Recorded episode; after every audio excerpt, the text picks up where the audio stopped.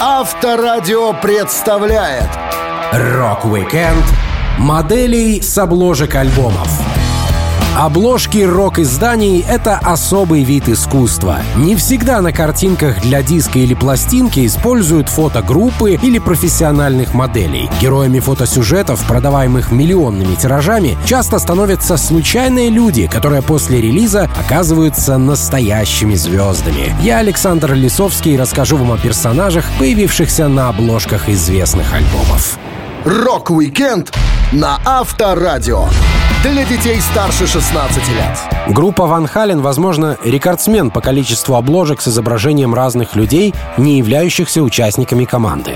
Например, дизайнер Глен Векслер признался, что был ошеломлен, когда Алекс Ван Хален попросил его придумать изображение, исследующее двойственность человеческой психики для обложки альбома «Balance» 95 года.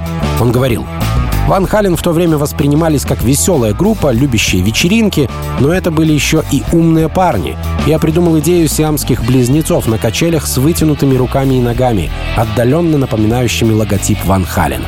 На картинке был сын фотографа, фото которого мы обработали и раздвоили. Народ почему-то упорно твердит, что это Вулфи, сын Эдди Ван Халена. Но мне-то лучше знать, кто был в кадре. Еще одной моделью ребенком у Ван Хален стал маленький родственник подруги Марго Нахас, дизайнера обложки альбома 1984. Причем сама девушка не планировала работать с группой. Ее портфолио отнес супруг. Марго говорила, Ван Хален хотели картинку с хромированными женщинами, но у меня не было времени и желания с ними сотрудничать. Муж принес им мои работы, среди которых был ангелочек, крадущий сигарету из пачки. Я срисовала Херувима сына своей подруги, его зовут Картер Хелм. Малыш сильно капризничал, поэтому пришлось каждый раз отвлекать его леденцами, чтобы он успокоился. В 2020 году, после смерти Эдди Ван Халена, я дорисовала в изображении слезы на щеках ангелочка. Это был грустный момент, и ангелы лили слезы вместе с поклонниками музыканта. Несколько альбомов группы были сильными не только музыкально, но и визуально.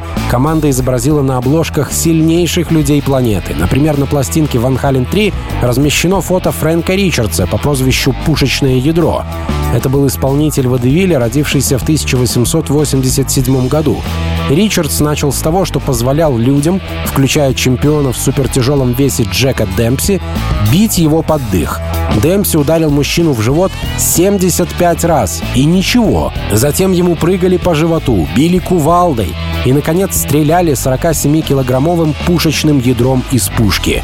Но, поскольку парня уже не было в живых к моменту выпуска пластинки, он не смог прокомментировать свое отношение к тому, что оказался на альбоме рокеров. Зато другой силач был рад вспомнить работу с Ван Хален. Это модель с обложки альбома 5150, бодибилдер Рик Валенте.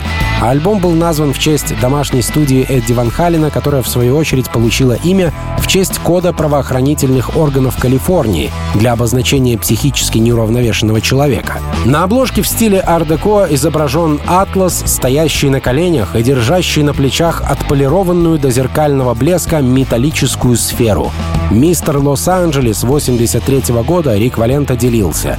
В нашем спортзале проводили кастинг. Приятель позвонил мне и сказал, чтобы я спустился и попробовал. Вокруг здания стояла очередь парней, которые позировали для фото. Я показал им пару трицепсов и получил контракт. Моя мама учила меня в детстве, если тебе помогли, то нужно отблагодарить. В итоге тому приятелю, который позвал меня на кастинг, я подарил часы Мавада. Я тусовался с ребятами из Ван Хален три дня. Мы здорово повеселились. Они все очень крутые. Это было время, когда с ними пел Сэмми Хаггар. Когда вышел альбом, я не мог поверить, что на обложке оказалось изображение «Где только я и никого больше». Рок-викенд моделей с обложек альбомов. На Авторадио. На одной из самых оригинальных обложек, получивших награду за дизайн альбома, изображено фото актрисы Кейт Мурта, известной киноманом по лентам 70-х годов, а также фильму «Завтрак у Тиффани».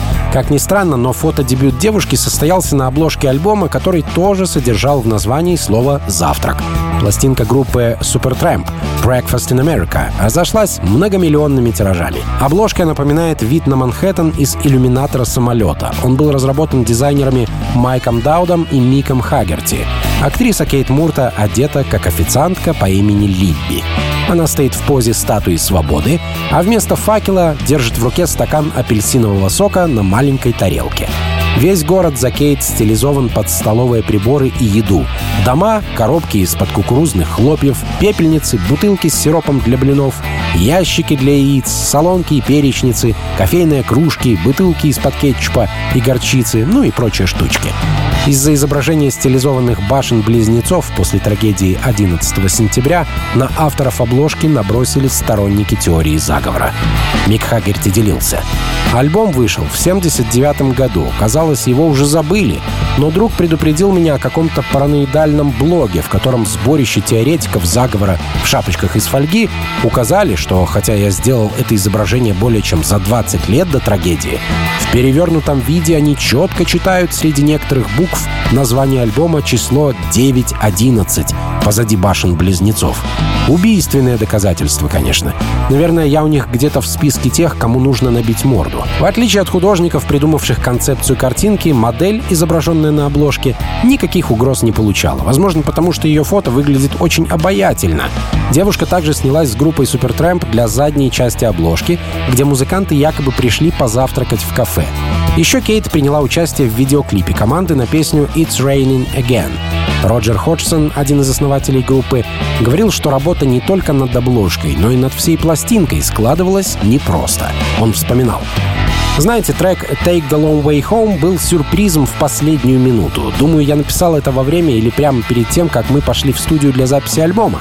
Я создал песню о том, что не хочу идти домой к жене, потому что она относится ко мне как к мебели. Но в песне есть и более глубокий уровень.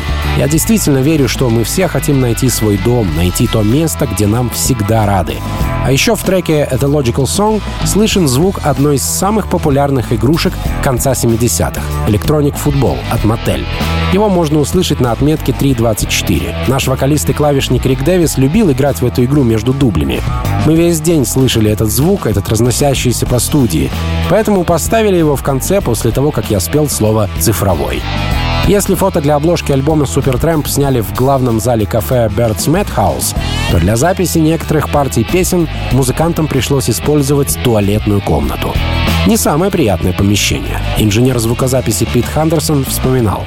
В студии B была только одна звукозаписывающая будка, а студия A была всегда занята. И поскольку аккомпанемент для таких треков, как песня The Logical, записывался вживую, Джона отправили в туалет, чтобы он сыграл свои соло. Он много жаловался на это, но я думаю, что на самом деле парень был очень счастлив, ведь ему разрешили внести бэк-вокал в некоторые треки. Рок-викенд моделей с обложек альбомов. На Авторадио. Участники группы Rage Against the Machine очень много знают и тонко чувствуют элементы искусства. Гитарист Том Морелло — магистр Гарварда в области политологии, а вокалист Зак де ла Роча — сын известного мексиканского художника. Неудивительно, что помимо умных текстов у группы есть легендарная обложка, украшающая альбом 96 -го года «Evil Empire».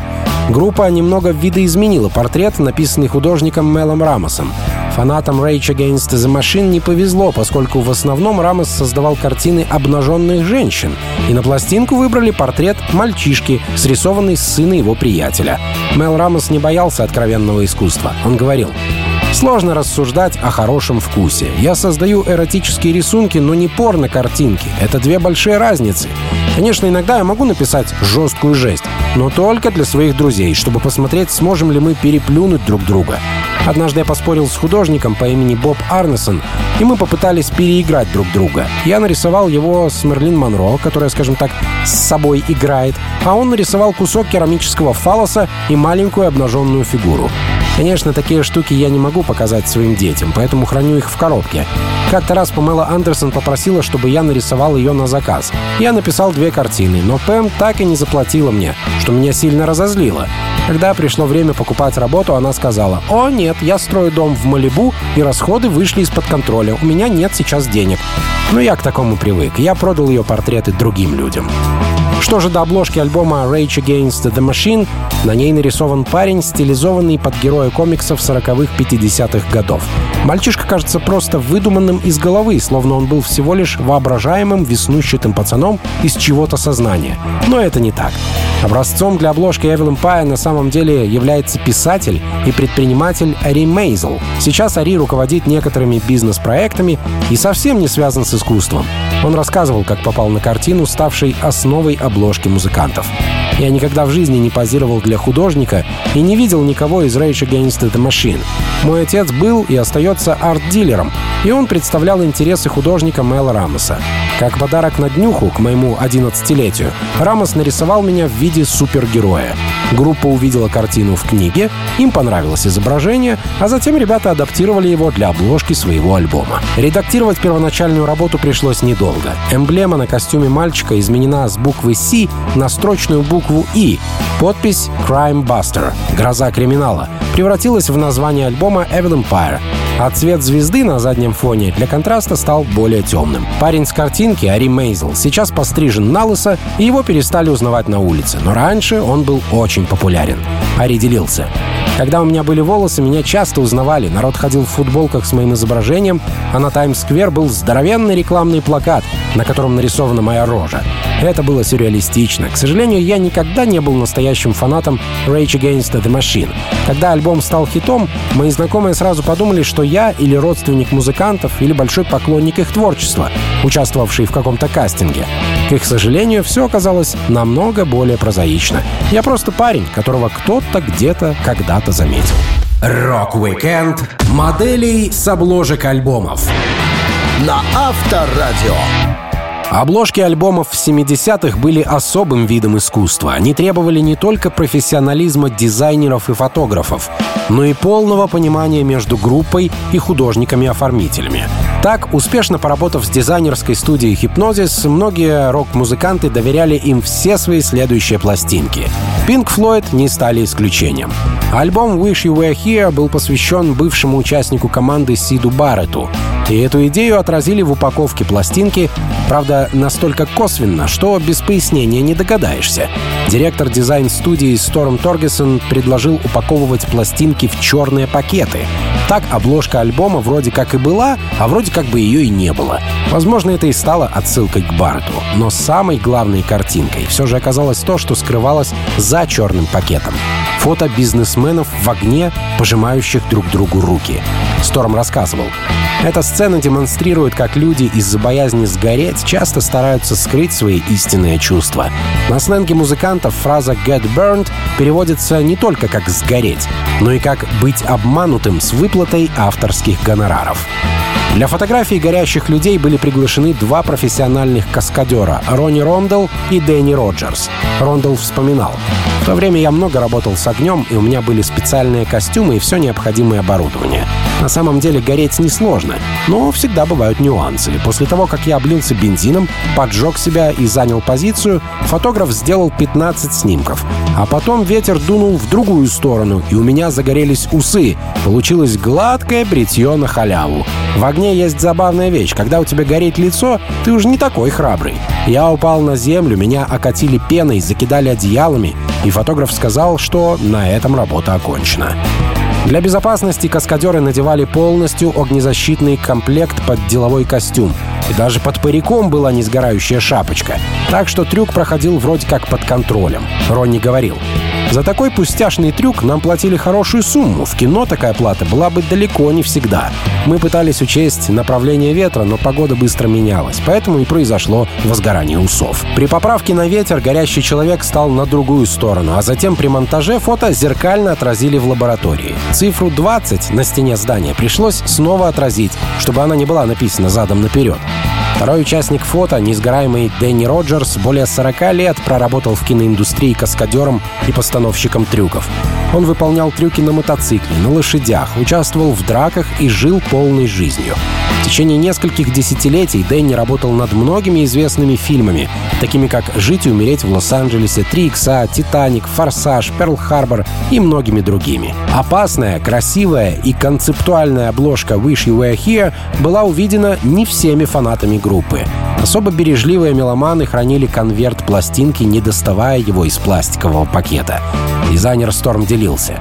Я слышал, что некоторые люди осторожно обрезали край лезвием и вытаскивали пластинку, так что их альбом до сих пор завернут в черный пластик. И они никогда не видели горящего человека на обложке. Когда я представил дизайн ребятам из группы, все встали и начали аплодировать. Это было очень трогательно. У нас получилась хорошая работа. Рок-викенд моделей с обложек альбомов. На Авторадио. Известная обложка пластинки Nevermind группы Nirvana стала скандальной не потому, что так задумывала группа, а потому что так устроена психика неадекватных людей, которые купающегося младенца воспринимают как вызов, потайной смысл, криминал, преступление и безобразие. Всем известен малыш, плывущий в бассейне за долларовой купюрой. И в том далеком, 91 году, он вызывал меньше споров, чем сейчас. Плавающий мальчик — это Спенсер Элден, которому тогда было 4 месяца, сын друга фотографа Кирка Уэдла. Три десятилетия спустя Элден подал иск против Уэдла и представителей Курта Кобейна, а также Дэйва Грола и Криста Новоселича. Малый повзрослел и утверждал, что ни он, ни его опекуны не давали разрешения на использование фото для LP. Пацан доказывал, что это фото сродни детской порнографии. Понятно, что иск отклонили после нескольких месяцев судебных разбирательств. История началась с того, что по какой-то причине Курт Кобейн и Дэйв Гролл смотрели документальный фильм про роды под водой. И Курт решил поместить фото таких родов на обложку Nevermind.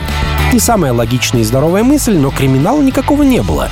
Дизайн разрабатывал арт-директор звукозаписывающей компании Роберт Фишер. Он вспоминал. Как только я получил кассетную копию, я понял, что это будущий золотой альбом.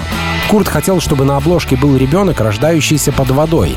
Тогда, до появления интернета, приходилось спускаться в местный книжный магазин или библиотеку и просматривать тематические книги, пытаясь найти нужные фотографии. Но из того, что там напечатано, нельзя было сделать обложку. На всех фото кровь, ни черта непонятно и куча сносок для описания изображения. Вдобавок ко всему, если бы группа использовала готовое фото подводных родов, она бы ежегодно вносила авторам картинки плату в 7,5 тысяч долларов. Поэтому Фишер решил все сделать своими руками. Чтобы не заморачиваться с родами, он предложил сфотографировать младенца в воде. Возражений не было. Дизайнер говорил, мы наняли фотографа Кирка для съемки в аквацентре Пасадены. Он привел 4 или 5 пар родителей с младенцами. Мамы и папы придерживали детей в воде перед камерой, а когда Кирк командовал, отпускали их на пару секунд. На груди малыша с обложки Nevermind вы даже можете увидеть след от руки, которая его поддерживала. Так, среди всех фото мы выбрали снимок трехмесячного Спенсера Элдена. В те времена снимки обрабатывали любыми подручными средствами, кроме компьютеров. На копии фотографии специалистам помечали место, где нужно добавить пузырей или удалить дно бассейна, или место, куда следует поместить долларовую купюру на крючке. К этой идее пришли во время обеда. Фишер делился. Курту пришла в голову идея добавить рыболовный крючок, чтобы сделать снимок более опасным. Мы провели день, думая обо всех забавных вещах, которые можно надеть на рыболовный крючок. Предлагали кусок мяса, компакт-диск или что-то вроде символа музыки. А потом мы пошли обедать, и кто-то предложил надеть на крючок долларовую купюру. Эта мысль всем очень понравилась. Спустя 30 лет после фотосессии младенец с фотографией Спенсер Элден безуспешно судился с группой, хотя до этого активно отмечал юбилей Nevermind специальной фотосессией в бассейне закосплеив самого себя, только уже в труселях. Справедливость восторжествовала, компенсация Элдену обломилась, а позор и бесславие улыбнулись на долгие годы вперед. Рок-викенд моделей с обложек альбомов на Авторадио. Во времена бескомпьютерных графических редакторов моделям и фотографам приходилось долго работать для получения нужного света, эффекта или снимка. Несколько детей, бегающих по странным камням, изображенные на альбоме Led Zeppelin «Houses of the Holy», это на самом деле всего два человека, которые настрадались во время съемок, будучи еще малышами. На обложках своих пластинок Цепелины старались не писать ни названия, ни исполнителей. Оставляли больше места для творчества фотографа. Дизайн Houses of the Holy действительно необычный. Работа была создана под впечатлением от книги Артура Кларка «Конец детства», где сотни детей Земли собираются вместе, чтобы отправиться в космос. Поэтому на картинке к релизу изображены малыши, ползающие по скалам, точнее сказать, всего два ребенка, как сейчас выражаются, откопипастенные силуэты брата и сестры — Стефана и Саманты Гейтсов. Стефан вспоминает. Нам платили всего несколько фунтов за работу, но давали возможность поехать в места, где мы никогда не были раньше. Наша семья была не богатой и не могла позволить себе отпуск. Мы поехали в Ирландию. Это было после событий Кровавого воскресенья 72-го. Поэтому повсюду находились военные. Мы остановились в маленьком гостевом доме недалеко от дороги гигантов, где проходили съемки. Чтобы запечатлеть рассвет и закат, мы снимали лишь утром и вечером. Пресса писала, что на фото разные дети в золотистых париках, но я вам точно скажу. Там был лишь я и моя сестра, а на снимке наши настоящие волосы. Всего два ребенка были сфотографированы множество раз. Фотограф сделал 30 фото, и по итогу на скалах получился настоящий детский сад. Детишки были маленькие и голенькие. Для многих людей малыш с голой попкой — это нормальная ассоциация, но некоторые консервативные люди выступали против такой концепции и умудрились рассмотреть в обложке стыд и срамоту. Так что не во всех магазинах пластинку можно было продавать. Парень с фотографией Стефан Гейтс вырос и стал телеведущим. Он вполне спокойно относился к той фотоработе, но сам даже не послушал альбом, на обложке которого светил своей блестящей на солнце задней частью. Он рассказывал. Когда я был в этом возрасте, мне нравилось быть голым, поэтому я не возражал. Я быстро скинул одежду и бегал по этим камням, что шальной. Моя сестра была старше, и, вероятно, она оказалась более застенчивой. Обложка пластинки Houses of the Holy кажется рисунком не только благодаря обработке фотографий, но и потому, что детишек перед съемкой красили специальной краской. Дизайнер Обри Пауэлл делился. Изначально я хотел, чтобы дети были золотыми и серебряными, но это сложно сделать. Ливень шел 10 дней подряд. Я сделал снимки в черно-белых тонах под проливным дождем. Когда мы вручную тонировали модели, художник-аэрограф случайно нанес на них какой-то пурпурный оттенок.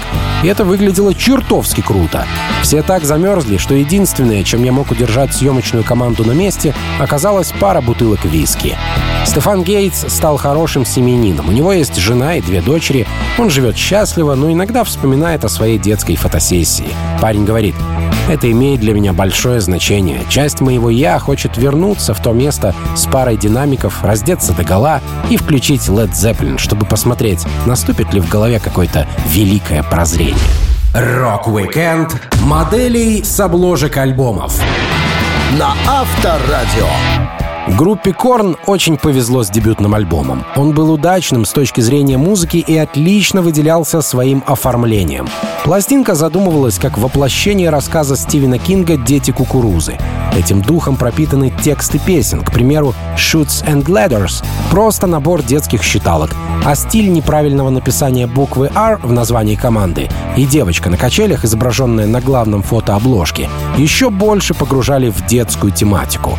В роли фотографа выступил Стивен Стиклер. На картинке видна племянница одного из сотрудников студии, с которой работали Корн. Девочка сидит на качелях в синей школьной форме с большим бантом в светлых волосах. Она перестала качаться, чтобы против солнца разглядеть мужчину, стоящего перед ней. Человек отображен только как темная тень на земле и держит что-то похожее на лезвие Фредди Крюгера. На обратной стороне уже пустые качели. Фотограф рассказывал. Девочка-модель на снимке — это полноправный член большой семьи Корн, племянница Пола Пантиуса из Immortal Records. Родственники Пола не знали, для чего фотографируют девочку, и когда вышла пластинка, чуть его не разорвали. К счастью, сама девочка понятия не имела, что фото делается для жуткого альбома New Metal группы. Малышку звали Жюстин Феррара, и ей было всего 8 лет. Девочка просто каталась на качелях, и ее никто не пугал, чтобы сделать снимок. Когда она выросла, Жюстин вспоминала фотосессию для обложки Корн от первого лица. Она делилась. Я помню, как мы все тусили в парке. Парень, что стоял рядом со мной, был приятным человеком. Он мило беседовал, рассказывал разные истории, а в итоге он-то и оказался обладателем этой жуткой тени на фотографии. Моя мама и дядя все это время тоже находились возле качелей, чтобы мне не было страшно. Съемки проходили в западном Голливуде за старыми офисами Immortal и продлились не больше часа. Бедный дядя девочки, на которого взъелись все его родственники, не спускал глаз с малышки и держал в руке сладости на случай, если ей станет грустно, а также отдавал необходимые команды, чтобы фото получилось концептуальным. Он вспоминал. Мы с сестрой все время дежурили на съемочной площадке. Пока Жюстин каталась, я выкрикивал просьбы типа «попробуй испугаться», «поморщись, глядя против солнца», ну и так далее. Как выразился дядя девочки Пол Понтиус, они очень, очень сильно заморочились с картинкой, чтобы придать обложке ее теперь уже легендарную жуткость. Каждый миллиметр тени, каждый угол наклона руки играл роль. Пол уточнял. Мы разместили логотип Корн так, чтобы тень Жюстин выглядела, будто она висит на букве «К». Кроме того, мы умышленно исказили цвета, чтобы придать изображению старомодный, выцвевший стиль. Страшные клешневидные руки на фото были сделаны без реквизита. Тот мужик, который отбрасывал тень, просто двигал пальцами, пытаясь изобразить жуткие формы. Было уже поздно, поэтому тени удлинялись. Девочка Жюстин, которой заплатили 300 долларов за ее навыки катания на качелях, говорит, что ей не разрешали видеть обложку, пока она не пошла в восьмой класс. «Я слышала, что мои родители были не слишком счастливы», — вспоминает она. «Мама не была в восторге от того, что дети-панки узнают меня в супермаркете. Но я думаю, что это круто. У меня за плечами уже есть кое-какая модельная карьера». Рок-викенд моделей с обложек альбомов на Авторадио. На обложках альбомов группы The Doors вполне логично, но не всегда скромно красуются участники самой команды. Причем, несмотря на то, что все музыканты хотели равных ролей на фото, дизайнеры могли перевернуть сюжет так, чтобы на главный план все равно попадал Моррисон. Такой обман не прокатил, когда The Doors выпустили пластинку Strange Days. Говорят, уже на второй альбом Джим Моррисон не хотел фотографироваться в студии или на природе, поэтому фотограф Джоэл Бродский вынашивал новую идею. В результате на пластинке изображена группа уличных артистов, выступающих в Нью-Йорке. Фотография была сделана в Core, жилом переулке на Манхэттене. Фотограф объяснял концепцию обложки. Strange Days и People Are Strange были двумя синглами, к которому мы прицеливались. Нужны были необычные персонажи. Группа знала о фотографии уличного цирка, сделанной известным французским фотографом, отцом фоторепортажа Анри Картье-Брессоном. И мы решили воссоздать что-то подобное. Съемки проходили на Манхэттене, а не в Лондоне, как утверждают многие. Кадре были простые люди, играющие циркачей. Мы реально не приглашали настоящую труппу. Например, цирковой силач — это швейцар в клубе театральных обедов «Фраерс» на Манхэттене, который также подрабатывал второстепенным актером и моделью. Карлика мы наняли из модельного агентства, а трубач был таксистом, которому моя супруга Валерий предложила сфоткаться, когда ехала в его машине.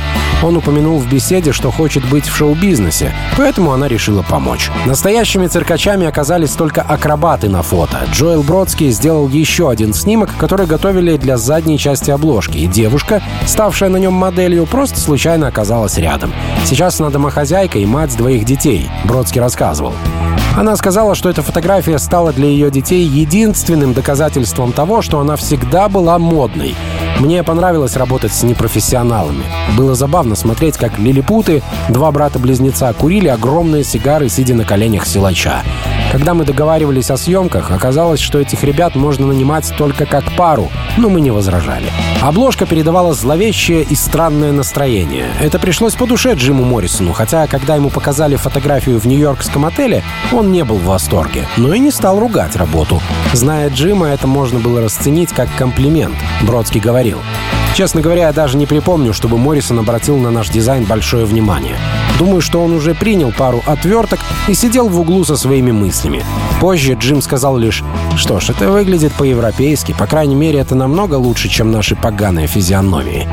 Несмотря на то, что Джоэл Бродский уделил чертовски много времени группе The Doors и тому, как выглядят их пластинки, фотограф сам никогда не любил их творчество. Сид Холт, бывший управляющий редактор журнала Rolling Stone, говорил, на самом деле Бродский вообще не слушал музыкантов, с которыми он работал. Мы беседовали с его зятем, и он сказал, что тесть не особенно любил рок. Через 10 лет Бродский оставил музыкантов, чтобы сосредоточиться на рекламных фото Дупонт, Ревлон, универмагов и обувных фирм. Но «Странные люди» на обложке «Странных дней» остались одной из самых важных его работ для любителей рок-н-ролла. Рок-викенд моделей с обложек альбомов на Авторадио. Альбом Enema of the State группы Blink-182 разошелся тиражом более 15 миллионов копий по всему миру. А значит, более 15 миллионов людей получили вместе с пластинкой картинку, где изображена сексуальная медсестра, которая натягивает на руку перчатку. Концепция фотокарточки вполне понятна. Название альбома переводится как «клизма для государства». И медработница на картинке — это логично. В качестве модели группа выбрала порноактрису Джанин Линдемульдер. Причем музыканты даже не знали девушку, а просто ткнули пальцем в понравившееся фото.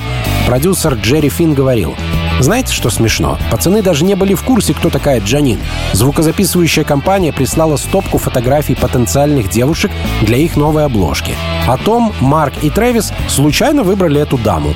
Но я-то в курсе, что происходит в киноиндустрии, поэтому рассказал им о Джанин, после чего их выбор стал еще более очевидным. Так что довольно забавно, что их причислили к тусовке Кида Рока и Limp Bizkit, которым чего-то не хватает для самоутверждения, и они разыгрывают сутенерский образ жизни. Ведь ребята из Blink совсем не такие. Сама же медсестра с обложки альбома Blink-182 тоже случайно стала моделью для взрослых изданий. После окончания средней школы в 1986 году Джанин танцевала стриптиз. Она ответила на объявление о поиске фигурной модели, не зная, что фигурная модель означает сниматься без одежды. После встречи с фотографом, разместившим объявление, он попросил ее позировать на разворот для мужского журнала «Пентхаус». Так у девушки началась карьера. На съемках группа не отходила от модели, задавая вопросы о ее работе. Женщина вспоминала. Я видела в этих ребятах своих младших братьев. Первый раз, когда мы встретились, им было очень интересно узнать об индустрии фильмов для взрослых. И они расспрашивали, как снимают кино, какие смешные случаи были на площадке. Они как маленькие мальчики, просто любопытны.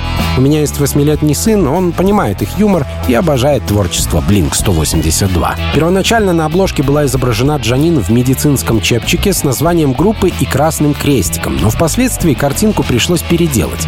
Некоторые добрые люди слишком ревностно отнеслись к своему символу.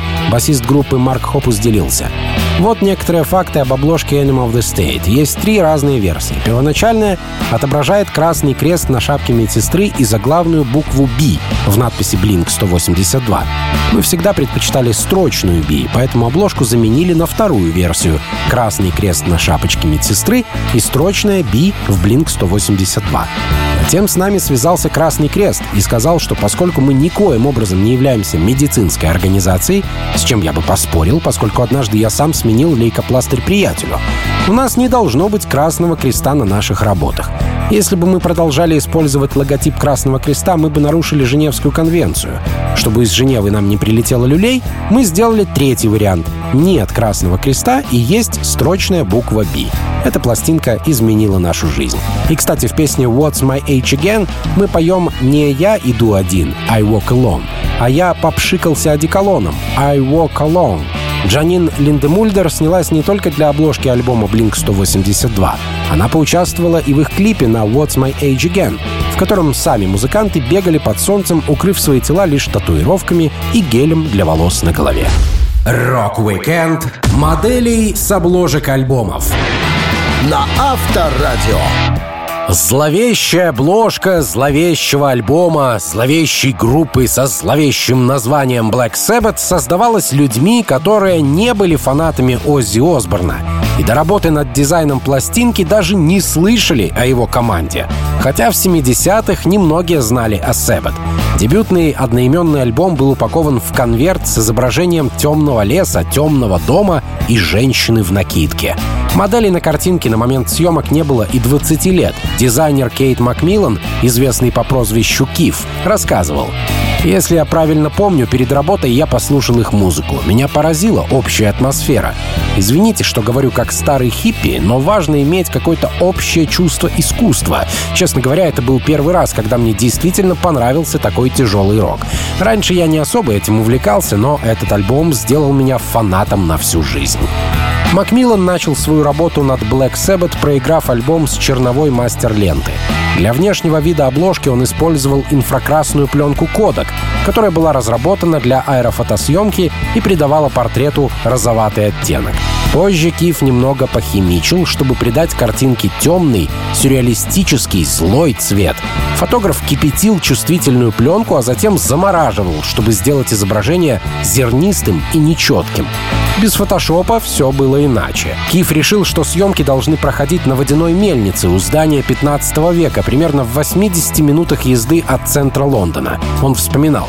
«Я нашел эту мельницу, когда тусил у одной из своих подружек из колледжа. Сегодня этот дом отремонтировали, туда гоняют туристов. Тогда это было довольно захудалое и довольно жуткое место. Подлесок был густым и запутанным, от него исходило какое-то странное ощущение. Я связался с лондонским модельным агентством и попросил женщину, которая могла бы изобразить зловещую фигуру для снимка. И мне посоветовали Луизу Ливингстон. Она была фантастической моделью, довольно миниатюрной, очень, очень отзывчивой. Я хотел кого-то невысокого, потому что это придавало пейзажу больше величия, заставляло все остальное выглядеть огромным. Рост Луизы 152 сантиметра, и у нее всегда были красивые каштановые волосы с рыжеватым оттенком. В конце 60-х Луиза Ливингстон начала работать моделью для агентства Энни Уолкер, которое, по ее словам, было первым агентством в Лондоне, чьи модели позировали обнаженными, но делали это красиво. Во время съемок для обложки Black Sabbath Луизе было 18 лет. Она вспоминала. Мне приходилось вставать около 4 часов утра или что-то в этом роде. Смехотворно рано. Было безумно холодно. Я помню, как Кейт носился с сухим льдом, бросая его в пруд рядом, чтобы был дым. Но это, похоже, не очень хорошо работает. Поэтому в итоге парень использовал дымовую машину. Чтобы добавить атмосферы, Макмиллан взял с собой на фотосессию чучело вороны, которую он поместил на пень, изображенный на задней обложке альбома. Фотограф вспоминал. Мы привязали ворону к дереву. Птицу зовут Йорик. Она стояла в моей студии, а еще, кажется, я одолжил у друга питомца. Это был маленький черный кот, который сидел на руках Луизы. Сама модель не помнит кота, а на фото сложно что-то разобрать, но, как утверждает девушка, она не держала животное, а просто сложила руки от холода. Ведь все, что на ней было на съемках, это длинный плащ. Рок-викенд моделей с обложек альбомов На Авторадио.